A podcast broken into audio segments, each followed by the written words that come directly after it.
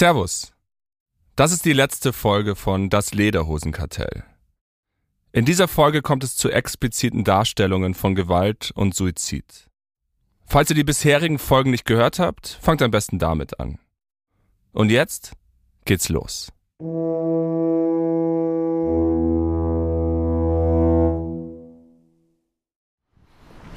Es war ein schöner Herbsttag, wo wir hierher kamen. Also es war sonnig, äh, es war angenehm, also nicht, nicht zu kalt für die Jahreszeit.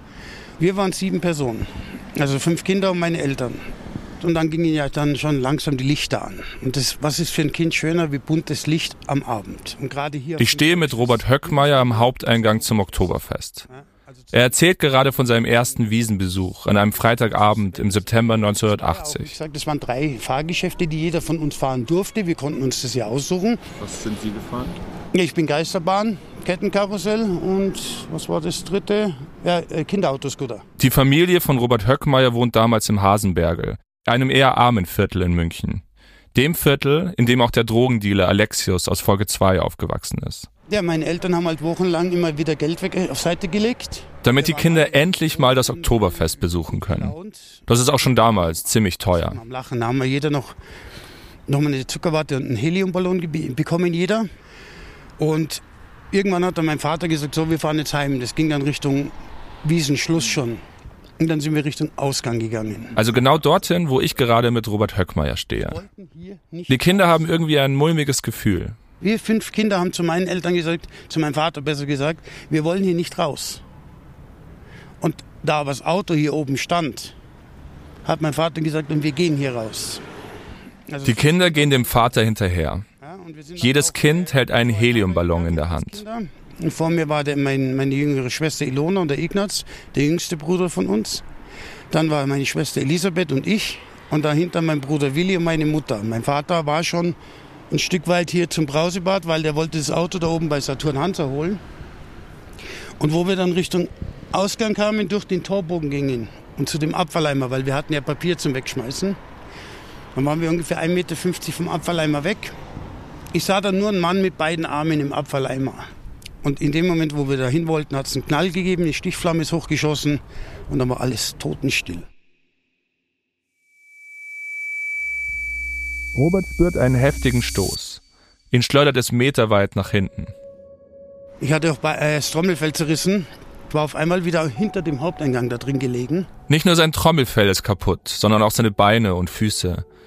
Der ganze Körper ist voller Granatsplitter. Ich hatte kein körperliches Gefühl mehr. Also es war wie, ich sag mal, schwerelos. Sie spüren keine Füße mehr, sie spüren keine Hände, sie haben körperlich überhaupt kein Gefühl mehr. Er rafft sich auf und bewegt sich wieder zum Ausgang. Wie er das mit seinen kaputten Beinen schafft, ob er kriecht oder geht, kann er sich heute selbst nicht erklären. Und wie ich hier vorgekommen bin, sah ich immer mehr Menschen mit abgetrennten Gliedmaßen. Und äh, die Leute haben alle um Hilfe gerufen und ge gejammert. Ich konnte damit aber nichts anfangen, weil ich wusste nicht, was passiert ist. Ich dachte immer, mein Luftballon wäre explodiert, weil Helium ist Gas und ist explosiv. Das war mein einziger Gedanke. Robert kämpft sich vorbei an den schreienden Menschen. Ich habe meine Familie gesucht. Wo, wo sind meine Geschwister, meine Eltern? Meine Mutter lag hier vorne an dem Baum. Meine Schwester Ilona lag da hinten bei dem Container in der Nähe, aber tot. Also gerade noch in den letzten Atemzügen, sage ich mal. Ja, mein Bruder Ignaz lag auch hier mit einem Einschlag in den Kopf und hat überhaupt nicht mehr reagiert. Meine Schwester Elisabeth saß da hinten irgendwo auf die Telefonzellen, die damals hier standen, 1980. Und meinen Bruder Willi habe ich gar nicht gesehen. Haben Sie das verstanden, was Sie gesehen haben? Heute verstehe ich es. Damals habe ich es nicht verstanden. Ja. Ich habe nur eins gewusst und äh, verstanden, meine Schwester ist in meinen Armen verstorben. Ja. Das habe ich verstanden als Kind. Er irrt ein paar Minuten umher. Ich bin zweimal runtergerissen worden. Einmal von einem Mann, der verletzt war. Hat ihm der Arm oder der Fuß gefehlt, ich weiß nicht, der hat um Hilfe geschrien. Dann habe ich gesagt, ich hole Hilfe, bin weiter. Und dann hat mich eine Frau runtergezogen. Die hat dann ihren Hund im Arm gehabt, war auch verletzt, hat auch um Hilfe gerufen. Und ich habe dann wieder gesagt, ich hole Hilfe. Reißt mich nochmal eine Frau runter, aber die hat mich nicht mehr losgelassen. Also es war eine Helferin. Äh, dann habe ich auch gemerkt, mir wird kalt. Ich kriege keine Luft mehr. Und dann hat die Mund-zu-Mund-Beatmung gemacht. Nach einer Stunde wird Robert Höckmeier endlich ins Krankenhaus gefahren. Erst Tage später erfährt er, dass es nicht sein Heliumballon war, der explodiert ist, sondern eine Bombe mit 1,4 Kilogramm TNT. Robert verliert in dieser Nacht seine kleine Schwester und seinen kleinen Bruder. Insgesamt 13 Menschen sterben durch das Attentat. Es gibt mehr als 200 Verletzte. Es ist der blutigste Terroranschlag in der Geschichte der Bundesrepublik. Das Oktoberfest-Attentat am 26. September 1980. Das ist das Lederhosenkartell. Folge 7 Himmel und Hölle.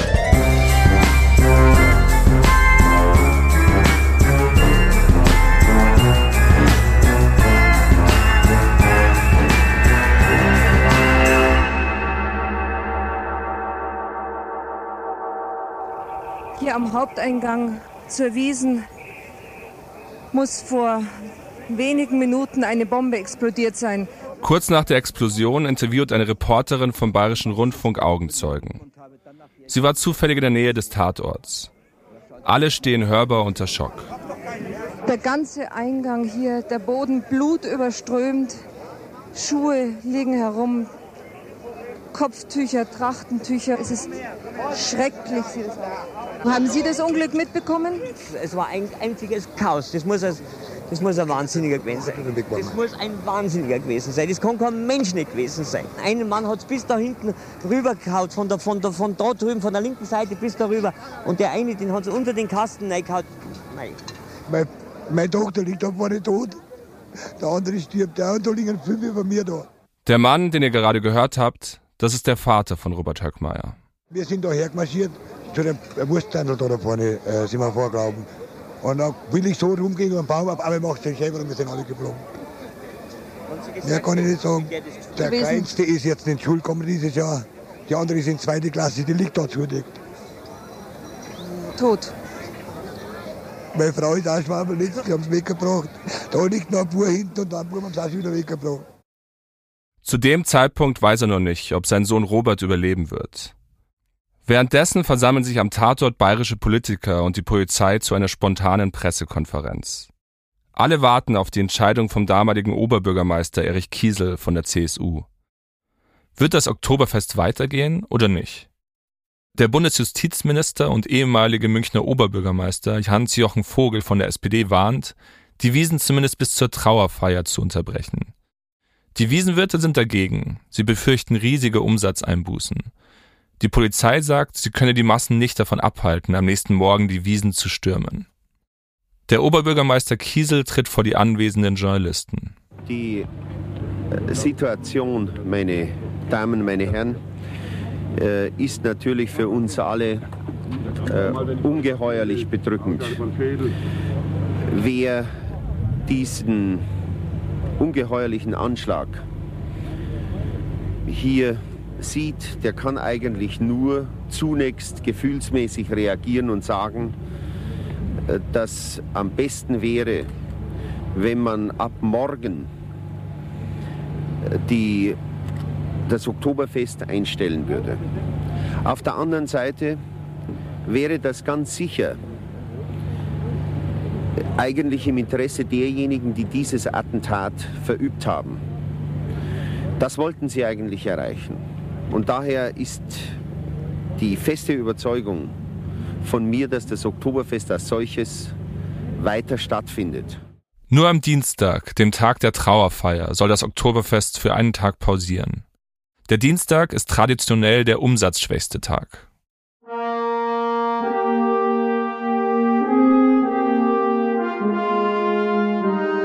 Noch in derselben Nacht wird der Tatort von der Stadtreinigung gesäubert. Eilig räumen die Reinigungskräfte die Leichenteile weg, kehren den Platz. Arbeiter flicken den zerfledderten Triumphbogen aus Tannenzweigen am Eingang. Sie tauschen sogar die Zeiger der zersplitterten Standuhr aus. Die ist um 22.19 Uhr stehen geblieben. Und sie asphaltieren den Krater, den die Bombe zerrissen hat. Zwölf Stunden nach dem Anschlag ist der Tatort wieder besenrein. Dass dabei wichtige Beweise vernichtet werden, darauf wird keine Rücksicht genommen.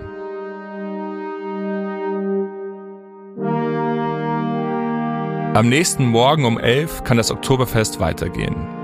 Es ist Samstag und Zehntausende strömen auf die Theresienwiese. Am Eingang liegen ein Strauß Blumen und Zettel. Auf einem steht, hier starben gestern Menschen.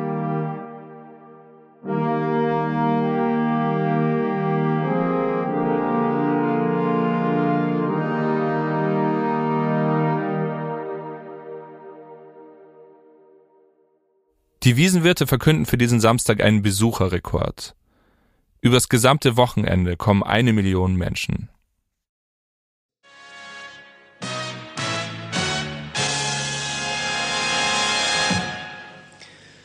Meine Damen und Herren, guten Abend. Auch knapp 22 Stunden nach dem Bombenanschlag auf das Münchner Oktoberfest herrscht über Täter und Motive noch immer Unklarheit.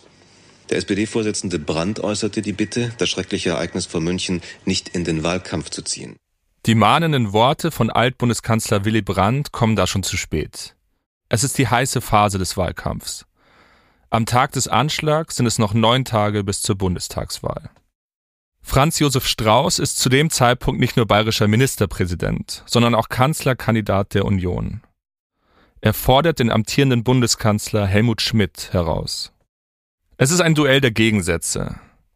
Der hanseatische Pragmatiker gegen den bayerischen Hitzkopf, der liberale Sozialdemokrat gegen den erzkonservativen CSUler. Es ist eine Richtungswahl. Oder wie es Franz Josef Strauß in einem Wahlwerbespot ausdrückt. Bei diesen Wahlen geht es nicht um Personen oder Parteien. Es geht um zwei grundsätzlich verschiedene Wege der deutschen Politik. Um den freiheitlichen Weg oder um den sozialistischen Weg. Helmut Schmidt gehört damals eher zum konservativen Flügel der SPD. Ihn als Sozialisten zu bezeichnen, ist natürlich Quatsch. Aber Strauß macht es trotzdem. Es gab kaum einen führenden deutschen Politiker, der mehr polarisiert hat als er. Hier beschimpft Strauß bei der Wahlkampfrede einen Zuschauer aus dem Publikum. Haltet doch den Mund, Sie Trottel. Ich sehe schon seit längerer Zeit. Wenn Sie kein Hirn haben, dann halten Sie das Maul wenigstens. Politisch. Dieses dämliche Quatsch eines politisierenden Beatles. Glauben Sie den Sie Pilzkopf? Der Wahlkampf hat vor allem ein Thema. Innere Sicherheit. Strauß wirft der sozialliberalen Koalition vor, die Bevölkerung nicht ausreichend vor dem linksradikalen Terror der RAF zu schützen. Nur wenige Stunden nach dem Anschlag ist für Strauß klar. Das ist das Werk von Linksterroristen. Franz Josef Strauß tut alles, um aus dem Attentat politisches Kapital zu schlagen. Aber dann macht zwei Tage nach dem Anschlag eine Meldung die Runde. Guten Abend, meine Damen und Herren. Das Bombenmassaker von München geht offenbar auf das Konto des Rechtsextremismus. Der Name des Attentäters wird bekannt. Gundolf Köhler. Das war der Mann, den Höckmeier am Abfalleimer gesehen hat, bevor die Bombe explodiert ist. Köhler war 21 Jahre alt und ein Geologiestudent aus Donau-Eschingen.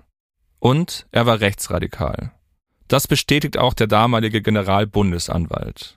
Die Ermittlungen haben gegeben, dass Köhler Mitglied der Wehrsportgruppe Hoffmann war.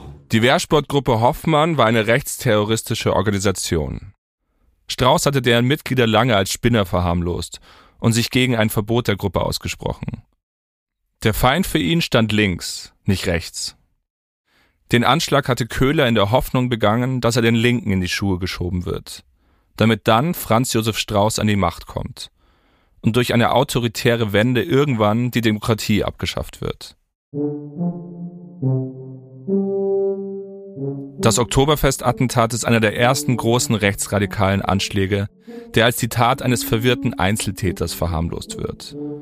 Die Bundesrepublik sollte international nicht mit rechten Terror verknüpft werden. Und natürlich auch nicht die Wiesen. Damals war so, war aus meiner Sicht die Vorgabe, möglichst schnell ermitteln, möglichst schnell die Sache beenden und äh, dann äh, zur Tagesordnung übergehen. das ist Werner Dietrich.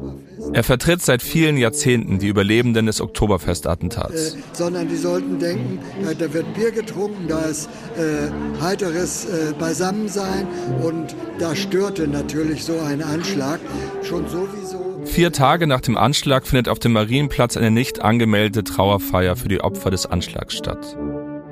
Zwei Männer halten ein Schild hoch mit der Aufschrift Wir trauern um die Opfer der faschistischen Mörderbande. Die beiden werden vom Amtsgericht zu einer Strafe von 800 Mark verurteilt. Strauß verliert die Wahl dann gegen Helmut Schmidt. Die sozialliberale Koalition bleibt an der Macht. Aber das Verdrängen geht da gerade erst so richtig los.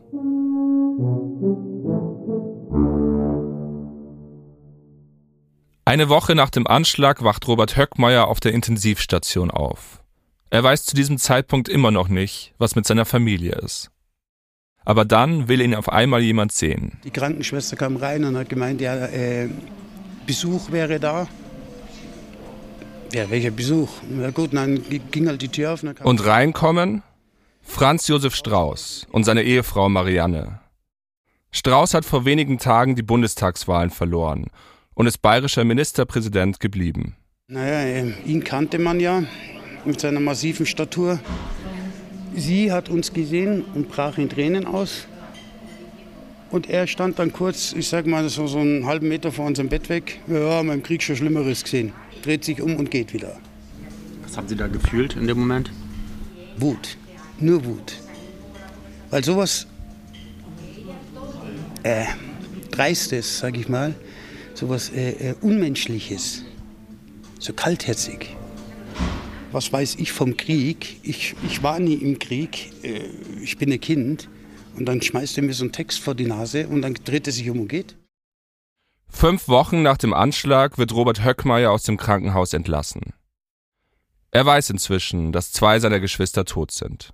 Ich meine, ich habe meine Schwester sterben sehen, aber ich konnte damit nichts anfangen.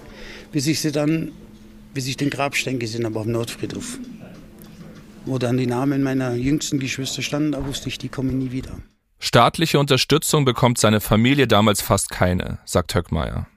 Er hat damals immer noch hunderte Bombensplitter im Körper, im Schlüsselbein, in der Hand, in den Beinen, im Brustkorb. Er kann erst Monate später wieder laufen. Bis heute zieht er beim Gehen sein rechtes Bein hinterher. Ein Jahr nach dem Anschlag geht Robert Höckmeier zu einer Ärztin vom Versorgungsamt. Sie schreibt ein Gutachten. Es stand halt dann im, in dem Bescheid drin, der kleine 13,5-jährige Junge wirkt abgesehen von milieubedingten Einflüssen unauffällig. Milieubedingte Einflüsse. Darauf führt die Ärztin alles zurück. Seine Ängste, seine Panikattacken, die Probleme in der Schule. Sein Vater arbeitet im Hasenbergel als Schrottsammler. Und mit so einem Urteil in diesem Bescheid sind sie asozial. Sie sind sozial schwach. Sie können sich nicht wehren. Nach dem ärztlichen Bescheid wird Robert jede soziale Leistung gestrichen. Nichts, überhaupt nichts. Ja. Keinen Cent, keine ärztliche Betreuung mehr, nichts. Im November 1982, zwei Jahre nach dem Attentat, stellt die Bundesanwaltschaft die Ermittlungen zum Attentat ein. Sie hatte den Fall von der bayerischen Staatsanwaltschaft übernommen. Hinweise auf ein politisches Motiv oder Mittäter hatte die Bundesanwaltschaft nicht gefunden.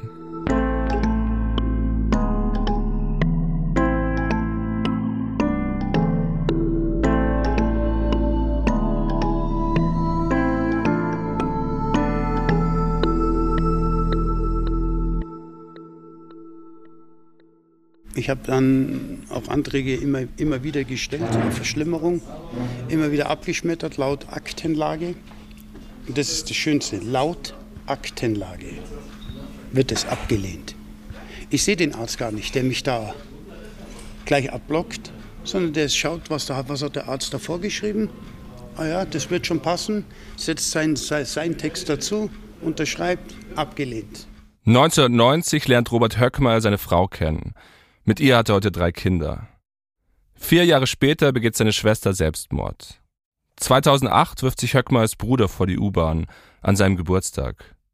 Von den fünf Geschwistern ist Höckmeyer jetzt der letzte Überlebende.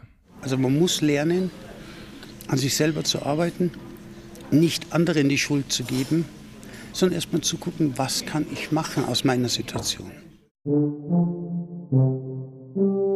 2008, da ist er 40 Jahre alt, weiß Höckmeier endlich, was er machen muss. Ich will jetzt endlich Akteneinsicht haben. Ich will das wissen, was mir fehlt, was, wie schwer ich getroffen war. Er geht zum Versorgungsamt. Dort sind die Akten gelagert. Dann bin ich darauf gefahren, also ich, zu dem Sachbearbeiter, ich möchte meine, meine Akten einsehen. Nein, das geht nicht. Sag ich, was geht nicht? Sag ich, das sind personenbezogene Akten von mir. Sag ich, die will ich jetzt sehen. Nein, das geht nicht. Sag ich, ja gut, entweder jetzt oder ich komme morgen mit dem Anwalt. Der Sachbearbeiter bringt ihm einen riesigen Stapel Akten. Es sind knapp 2000 Seiten. In den Akten findet er die Diagnose von damals. Geplatztes Trommelfell, Strecksehnendurchtrennung, die Einschläge im Brustkorb, die kaputten Füße und Beine, alles Folgen des Anschlags.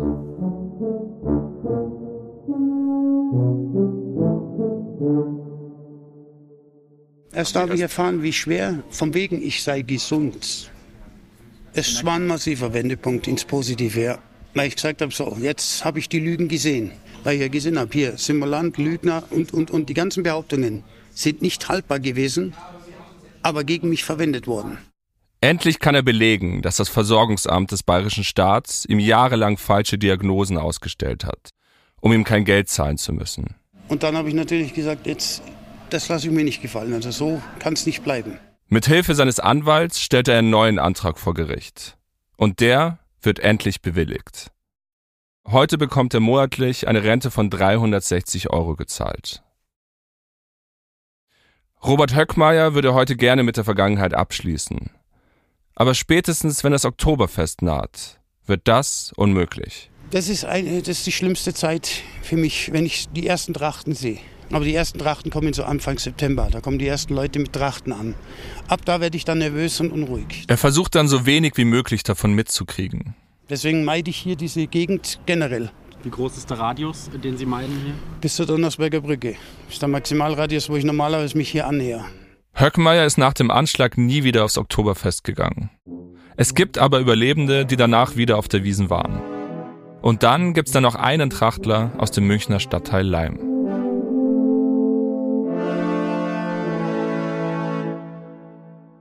Also mein Name ist Franz Kinker, geboren 8.11.1935 in München.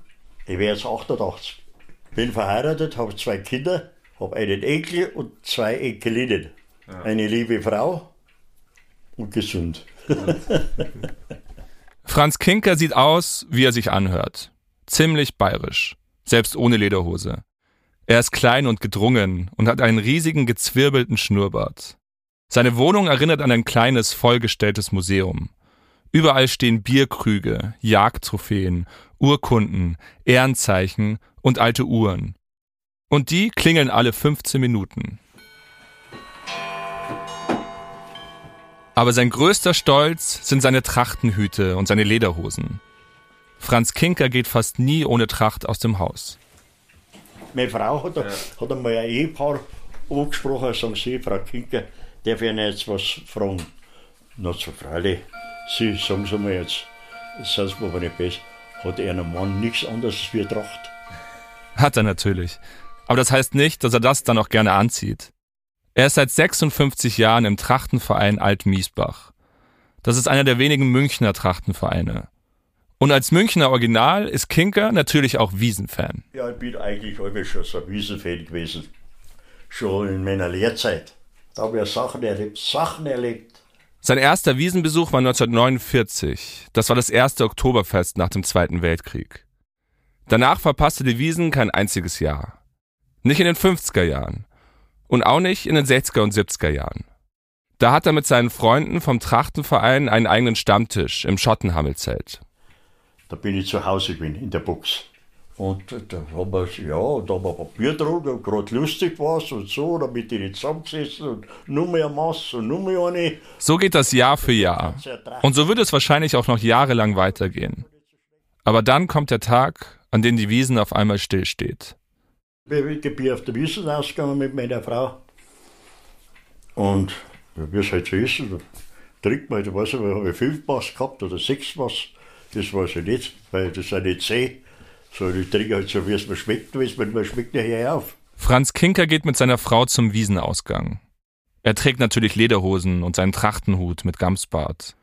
Auf dem Weg sagt ihm seine Frau, dass sie noch was Süßes kaufen will. Das habe ich gar nicht so mitgekriegt. Ich bin einfach weitergegangen. Und dann hat sie einen Kracher gemacht. Hm. Aber was für ein. Wie auch Robert Höckmeier reißt Franz Kinker die Explosion der Bombe meterweit nach hinten.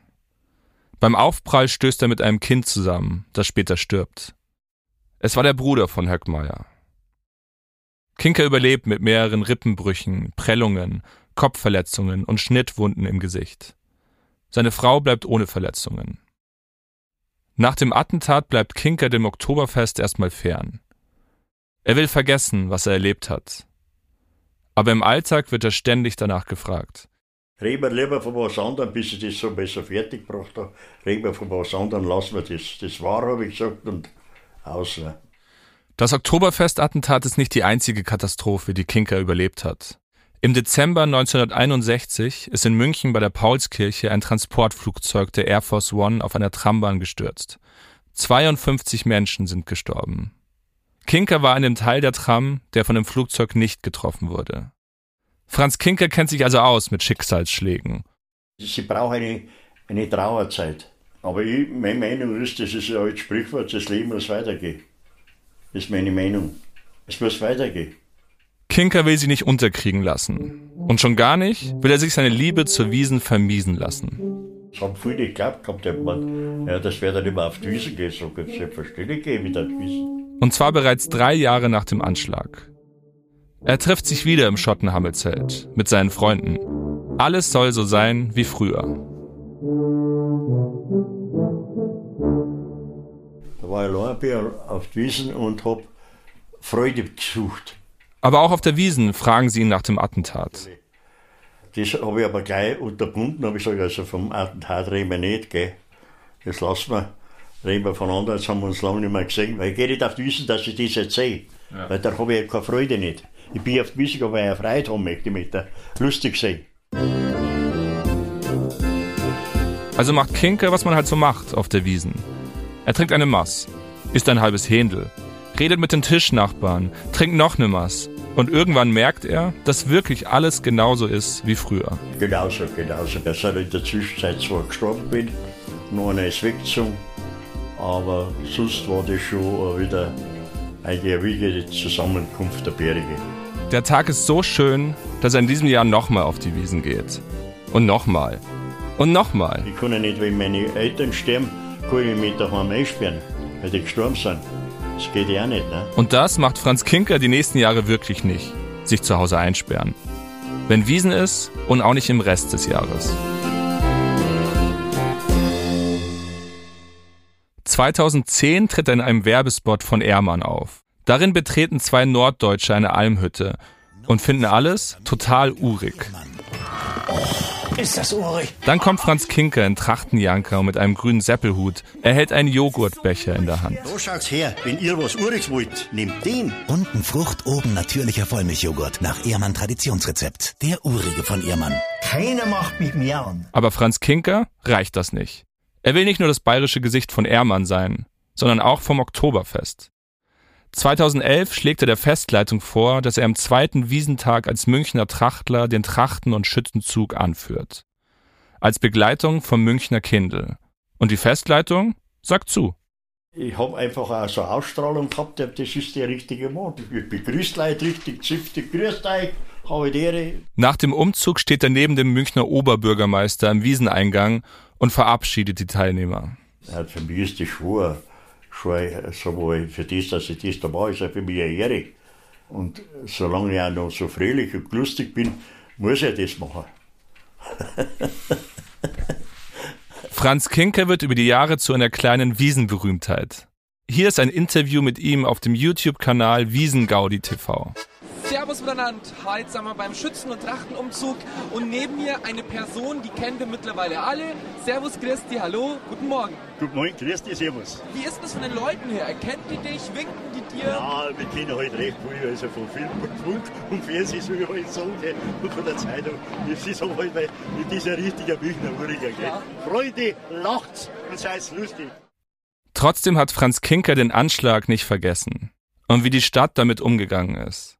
Seit 2005 trifft sich Kinker regelmäßig mit anderen Überlebenden, setzt sich gegen das Vergessen ein. Franz Kinker findet, dass sich in den letzten Jahren viel getan hat. 2014 wurden die Ermittlungen zum Oktoberfest-Attentat wieder neu aufgerollt. Anfang Juli 2020 kommt das Gericht zu einem neuen Ergebnis. Das Oktoberfestattentat war rechter Terror.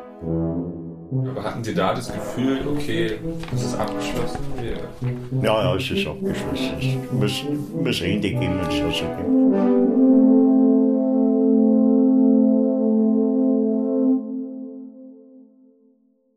Sehr geehrte Damen und Herren, ich heiße Robert Höckmeier. Wir beginnen heute das Gedenken an, die Okto an das Oktoberfestattentat am 26. September vor genau 40 Jahren. Es ist der 26. September 2020. Am Haupteingang zum Oktoberfest findet heute die Gedenkveranstaltung zum 40. Jahrestag des Anschlags statt. Es regnet in Strömen. Robert Höckmeier steht auf der Bühne und hält ein Manuskript in den Händen. Immer wieder stockt er beim Lesen. Für uns Überlebende ist jeder Tag ein 26. September. Wir können vielleicht einiges verdrängen, doch vergessen können wir nicht. Im Publikum sitzen Politiker wie Bundespräsident Frank-Walter Steinmeier und der bayerische Ministerpräsident Markus Söder. Auch Franz Kinker ist unter den Gästen.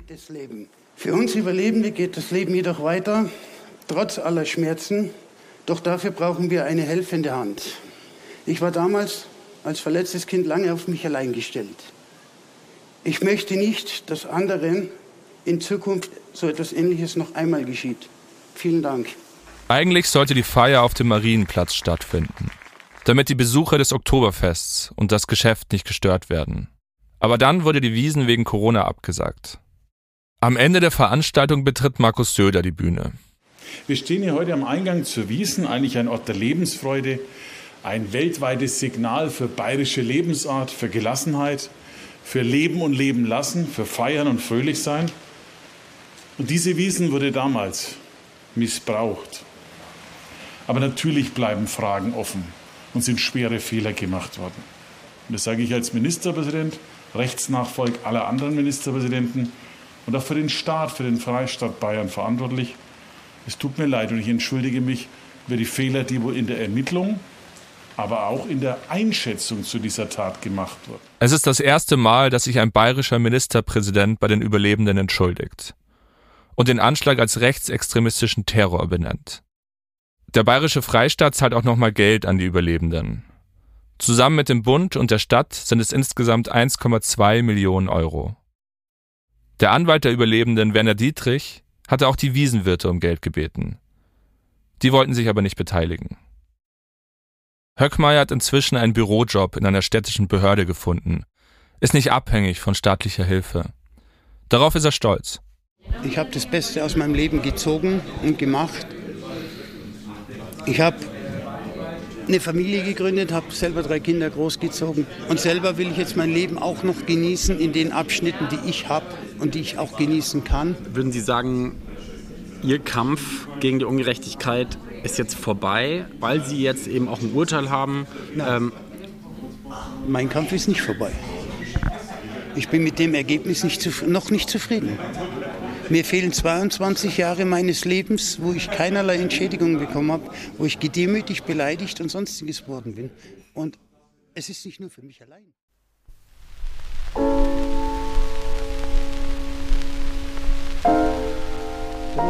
dass ich trag Todeswundern, das ist der Menschentum. Natur ließ mich gesunden. Sie lassen mich nicht ruhen.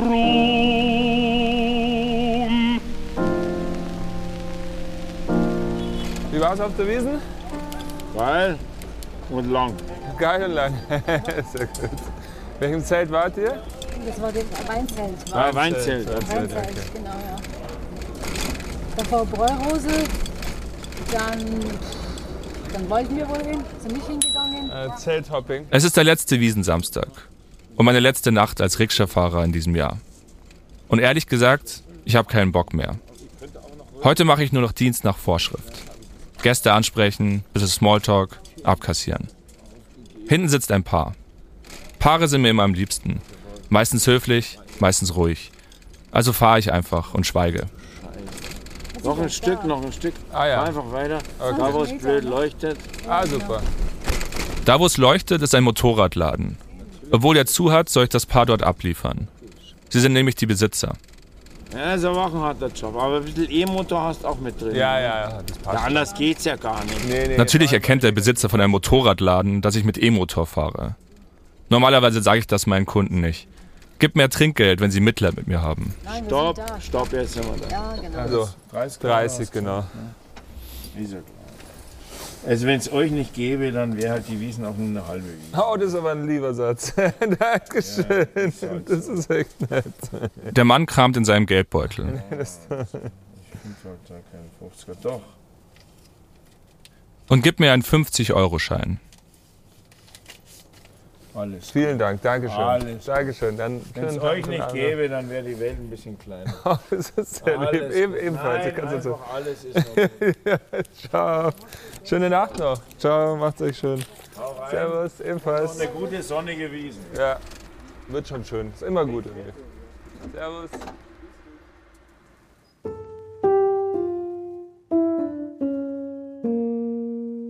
In einer perfekten Welt wäre das natürlich meine letzte Fahrt. Eine Fahrt, nach der mir endlich ein Gast sagt, wie toll ich bin. Ein versöhnliches Ende. Aber klar, ist natürlich nicht meine letzte Fahrt. Danach fahre ich noch zwei sexistische und homophobe Oberbayern in den Stripclub. Ja, das ist keine Schwule, nur dass wir klarstellen. Die sind echt süß, aber ich mag's, ich fick lieber einen Arsch nicht, ich mag's nicht so gerne Arsch nicht. Ja, ist doch perfekt dann, oder? Ich fahre einen zugekruxten Türsteher in sein Hotel. Ja, ich habe auch noch einen schönen Wodka im Hotelzimmer, Digga. Die ballern wir erstmal weg mit der Halbbrause. Und ich fahre zwei rassistische Oberbayern in die 089 Bar. Schnell, wenn das Glas dreht sich gefällt. Dreht doch jetzt mal zu! Schwanthaler Stadt. Du Bursch, fahr jetzt zum besten Club. Nur, nur kein Nacken in der ganzen. Was meinst du? Ich sag, ich sag nur, da sind sehr viele Ausländer in der Straße. In der Straße, ja? Ja, ja. Wahnsinn, ja. Kommst du aus Deutschland oder bist du auch? Auch Ausländer? Nein, ich hab nichts gegen Ausländer, aber hier fällt es besonders auf. Wie gesagt, ich habe keinen Bock mehr. Dann hast du das Auto. Wir waren Umfahrt.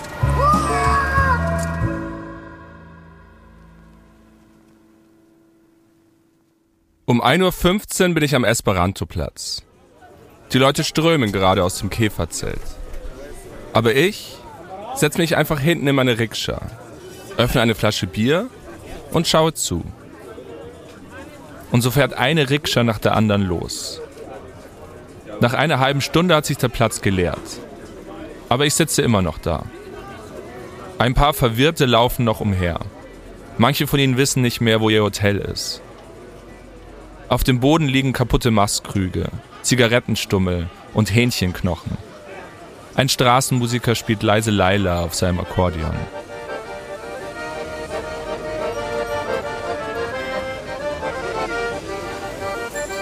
Um halb drei Uhr morgens kommen die Putztrupps in ihren orangenen Uniformen.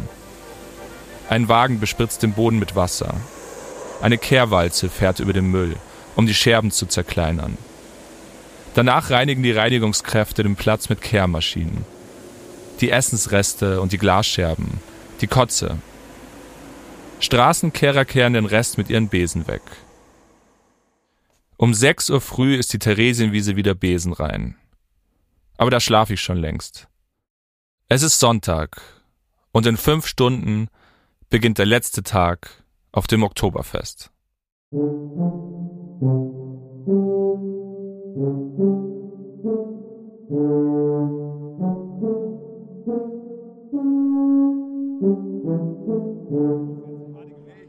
Und dann machen wir es halt Profi bin. ich fühle mich richtig, ich bin richtig hyper. Ich bin richtig heiß ich bin, auch. Ich bin Ja, richtig. Fremd Weil ich bin halt, war Also ich bin- fast gar nicht hier. Ich bin nur Rikscha gefahren und jetzt bin ich hier und jetzt ich bin, hab ultra Bock zu saufen. Ich hab ultra Bock zu fahren. Ich, ich nehme alles mit. Es ist früher Abend. Am letzten Tag der Wiesen fahre ich keine Rikscha mehr, sondern gehe ins Hackerzelt. Wie jedes Jahr. Das ist Tradition. Zusammen mit Simon, Leon und ein paar meiner Rikscha-Kollegen. Im Hackerzelt treffen sich traditionell die Münchner. Hier sind wenige Touris. Die Seitenwände sind mit bunten München-Motiven bedeckt. der englische Garten, die Isar, ein knutschendes Paar am Wittelsbacher Brunnen. An der hellblauen Decke hängen Wolken aus dünnem Holz. Darunter steht in großen Buchstaben Himmel der Bayern. Wir bestellen die erste Maß. Und jetzt äh, bin ich bereit. Bereit. Erste Maß.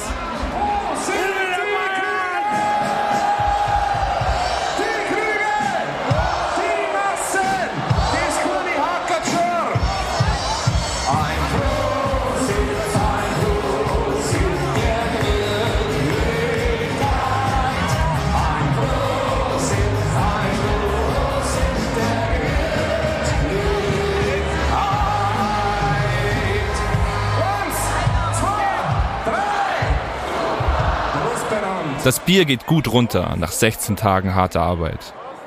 Eine halbe Stunde später bestellen wir die zweite Maß. Also steile These, aber es ist eine scheiß Art Bier zu servieren.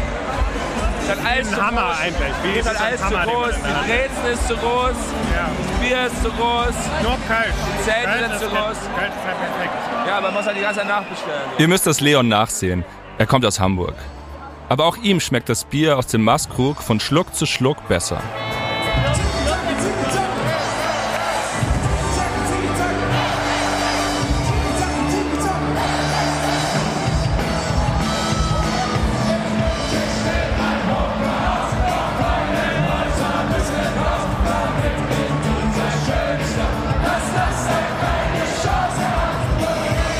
Nach der dritten Maß stehen wir auf den Bänken. Ich trage inzwischen einen Händelhut auf dem Kopf. Hat auch nur 38 Euro gekostet. Es ist inzwischen 10 Uhr abends und die Stimmung ist, naja, hört selbst. Das war übrigens gerade Seti, mein Rikscha-Kumpel, der Fahrten zum Puff moralisch schwer verwerflich findet.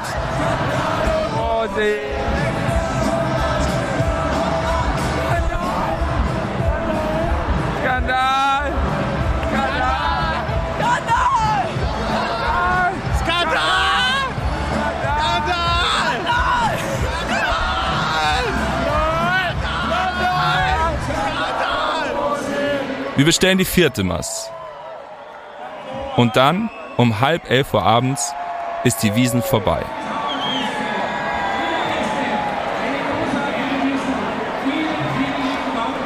ihr mit uns gefeiert habt, dass ihr das Oktoberfest 2022 zu dem gemacht habt, was es ist.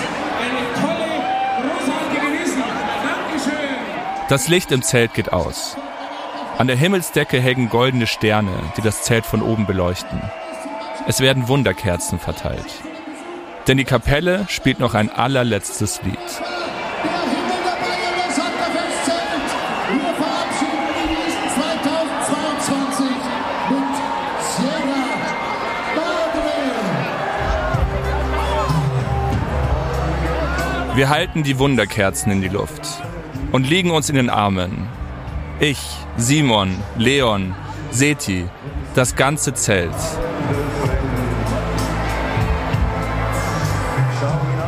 Wir schunkeln und grölen ein letztes Mal zu Sierra Madre.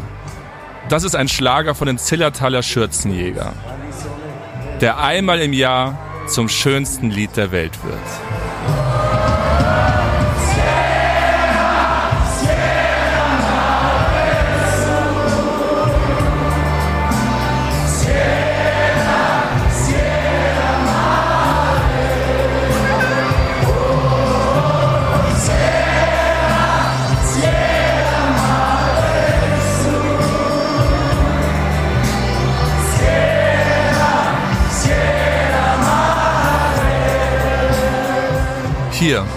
Arm in Arm mit meinen Freunden, verstehe ich auf einmal alles.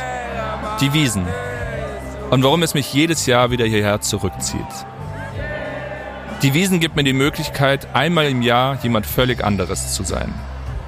Nicht mehr der bürgerliche Journalist, sondern der Rikscha-Fahrer, der dem Geld hinterherjagt. Ich zocke besoffene Touris ab, fahre Gäste für 150 Euro zum Puff, mache krumme Geschäfte. Ich mache Dinge, die ich im Rest des Jahres nie machen würde. Und habe dabei die beste Zeit meines Lebens.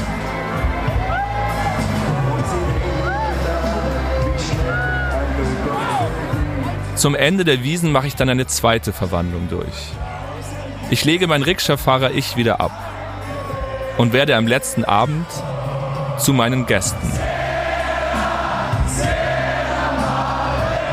Ich fühle mich auf einmal, wie Sie sich in meiner Rikscha immer fühlen. Ich verstehe, warum Sie nicht mehr wissen, wie Ihr Hotel heißt. Warum Sie mir aus Versehen 100 statt 20 Euro in die Hand drücken. Und warum Ihnen das alles ziemlich egal ist. Weil hier, im Zelt, auf einmal alles egal ist.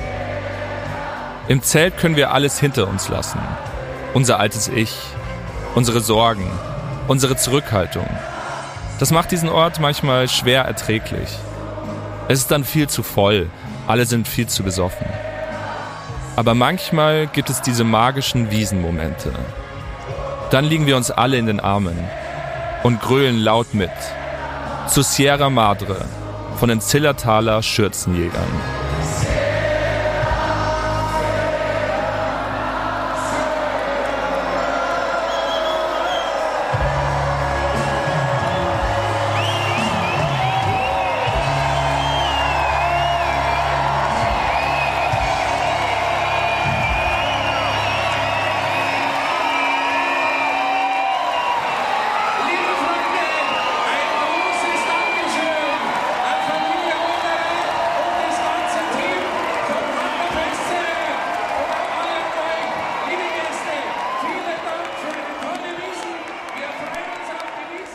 Wir verlassen das Zelt.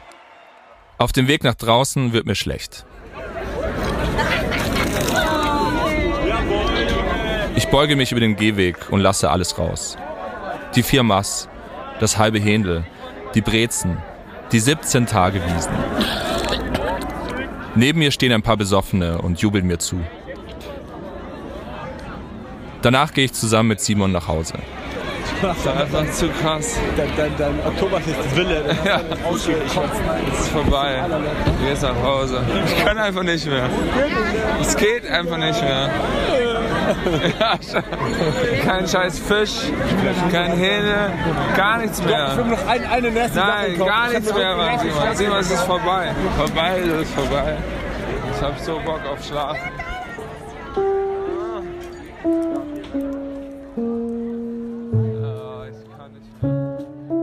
Gegen Mitternacht bin ich zu Hause. Ich falle in mein Bett. Ich bin völlig fertig. In meinen Ohren klingen die Fahrgeschäfte nach und die Band spielt Sierra Madre. Dann schlafe ich ein. Ab morgen geht mein altes Leben wieder los. Und Normalität kehrt wieder ein. 347 Tage lang. So lange habe ich jetzt Zeit, mich wieder an mein altes Leben zu gewöhnen. Denn dann ist wieder Wiesen.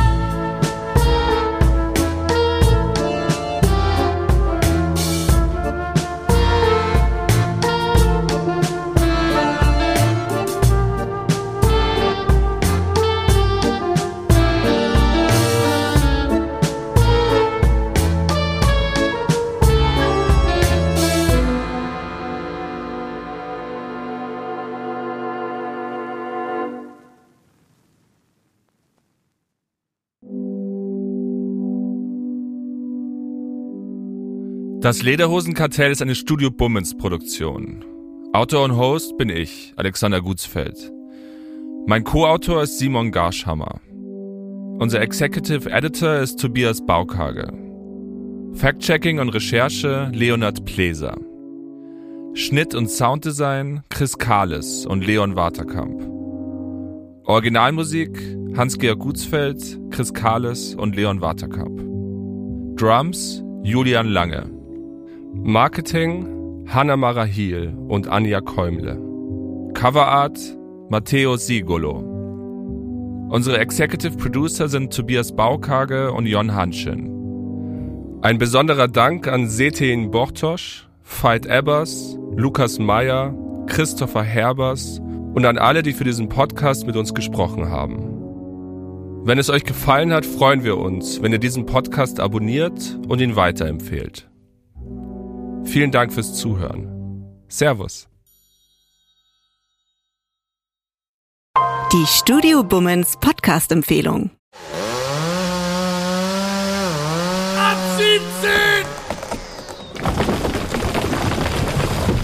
Ich bin Tommy Wosch. Äh, und ich bin Katrin Wosch. Hallo. Zusammen sind wir die Meyers. Naja. Wir sind aber vor allem ein Ehepaar. Wir sind ein glückliches Ehepaar, aber nur, wenn ihr diesen Podcast abonniert. Ab 17. Also wenn ab 17 ein Pferd wäre, dann wäre es ein echt tolles Pferd. Die tägliche Feierabend-Podcast-Show. Ihr könnt mit uns Feierabend machen. Das ist ein ganz neues, schönes Gefühl. Das ist ein Ritual. Wenn ihr Feierabend habt, drückt ihr auf ab 17. Dann ist Feierabend. Und zwar in jeglicher Hinsicht. Es ist immer so eine halbe Stunde und jeden Freitag haben wir Gäste. Jakob Lund hier bei uns im Studio. Nein, lass mich. Auf mich anzufassen. Visavi ist heute bei uns. Ich war mal richtig Fan von euch. beiden. Was war es Ja, gut. ich war. Aber ich habe wirklich einen sehr extremen Griff. Woher weißt du das?